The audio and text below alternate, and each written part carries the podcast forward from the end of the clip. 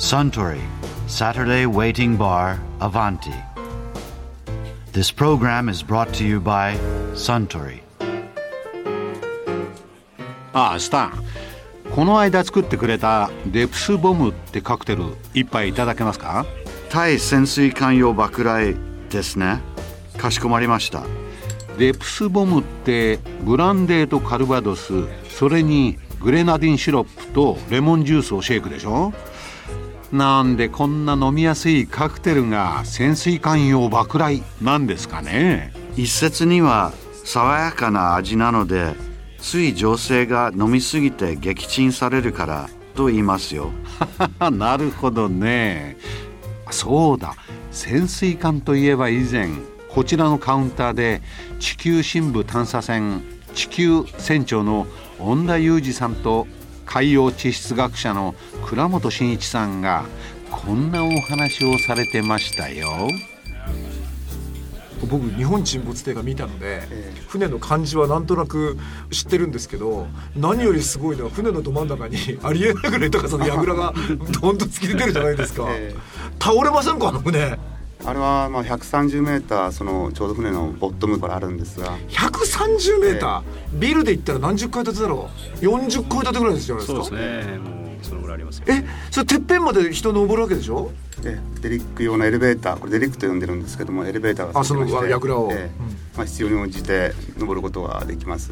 ごめんなさい。それなんで立ってんの？それは。これはあの要は長いドリルパイプをですねこの櫓を通して懸垂しながら掘削作業を行うために海底に下ろしていく、まあそのためこういう櫓が必要なもんなんですか？あのよく石油掘削の海上リグとかもしくは地上でも掘削を行っている現場でこういうような櫓ご覧になってるかと思うんですけども、はい。まあ、まさにそれが船の上についていると。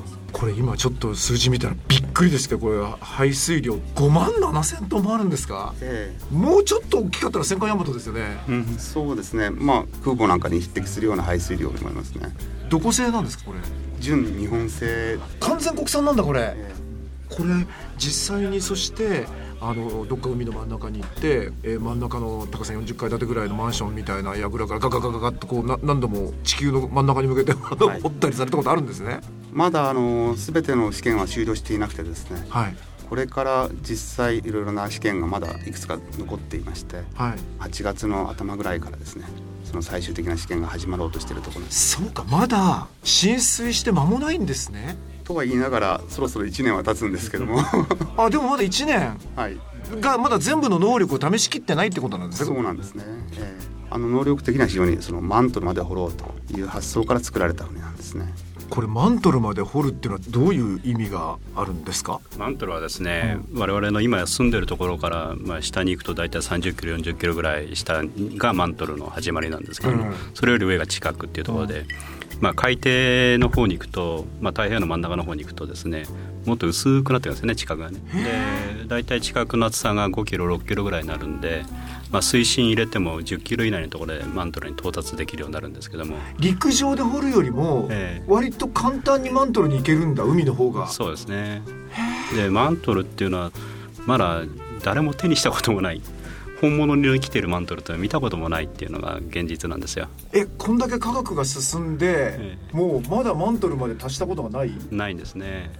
マントルっていうのはまあ大体地球の体積のまあ7割から8割ぐらい占めてるんですけどもそこもまだよく分かってない、もしそれができてマントルこの地球号がえ。捕まえるなり撮影するなり見るなり持って上がるなりしたらウルトラ大ニュースですよねそれおう超ウルトラ大ニュース。で誰もやったことないからもうどんなものが出るかも分かんないし、まあ、どんな状態なんだろうかっていう、まあ、想像はたくさんありますけども、もう分からないですね。いつやるの？バカでそうですけど。予定では。早くやりたいんですけどあのなかなかね ものすごい早くやってほしいですねそれ。今練習をしていてですねさらにですねもう少しちょっと技術開発しないと到達できないんですよ。えそれはどれぐらいかかりそうな感じなんですか？大雑把に言えば10年以内ぐらいに目指して。恩田さんはなぜこの船長に選ばれたんですか？やっぱりものすごい特殊な船じゃないですかこれ。会社の上司に聞いてたから私は分からないですキャプテンあるじゃないですか。止めるのがうまかったんじゃないですか。この船あの走る船じゃないんですよ。ほとんど止まってるための船なんで。そうでしょうね、えー当然ですけど。多分キャプテンねうまいんですよ止めておくのは。それはだけど実はすごい技術ですよね。すごいですよ。だって太平洋のど真ん中どこでもいようとですね半径15メートルの円の中でしか動かない。こんなでかい210メーターもある船。波が来ようが風が来ようがそれを方向変えてスクリュー逆に回したりこっち回したりとかいろんなことやってってことなんですか？そうですね。この船は全部で6つのあのアジマススラスターって言いまして大きな直径5メーターのプロペラがついてまして6 6つなんですよ。まあ一つだったら人間の頭でできるんですけど6つもあるんでこれはもう人間が考えてもどうしようもないですからコンピューターが計算をして例えば右から風が来たけどこれを止めておくにはプロペラをどっちの方向に向けてどんな回転数にしたらいいかっていうのをっていうことはその6つは全部後ろに向いてるんじゃなくて2つが後ろ2つが前とか2つが横とかその。360度好きな方向に向くようになってる面白い。だから選択するのも大変なんですね。人間の頭では考えようがないですよね。これじゃあもしその掘削で行けるところまで行くみたいなことをやろうときってまあ向こう何日間か絶対強い風が吹かないとか安定してるっていうようなところを狙ってやることになるでしょうね。ただねマントルまでもし行こうと思うともう連続掘っててもやっぱり1年以上がかかっちゃうだからこれじゃない1年間の真ん中に同じところで。15メーターの精度で止まり続ける船なのこれ。まあ、港についてれば楽しいんでしょうけどもね。海の真ん中ですから。それも半端じゃない真ん中でしょうね多じゃ分ないですよ。何にも見えないみたいなそこでしかも船離れるわけにいかないですよね船長は。まああの私一人だけではないので交代をしながら船はずっと一つの場所で長い間止まってるんだろうと思うんですけども。船の前に。ヘリポートがあるんですよ。意味が分かったこれ。要するにずーっと そこに1年間いるから何個で移動手段がないとみんなもうミイラになって 干からびちゃってる。これでも船長の才覚っていうんでもう全然違うもんなんですか？できるできないっていうのは。まあ、特に難しいことはなくて仕事っていうのはこれだけ大きい話になってくるとうん。一人じゃものはできませんから、うん。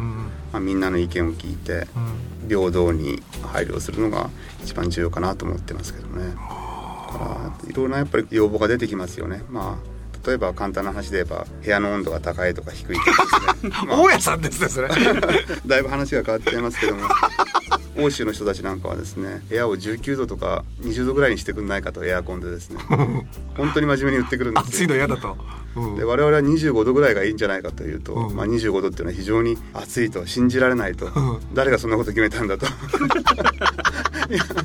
本当にこんな話がありましてですね。まあそれに最も近い仕事ってホテルのフロントのような気がするな、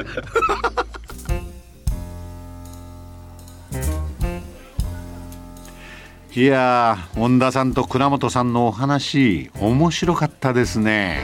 ああスタン。デプスボムをもう一杯。かしこまりました。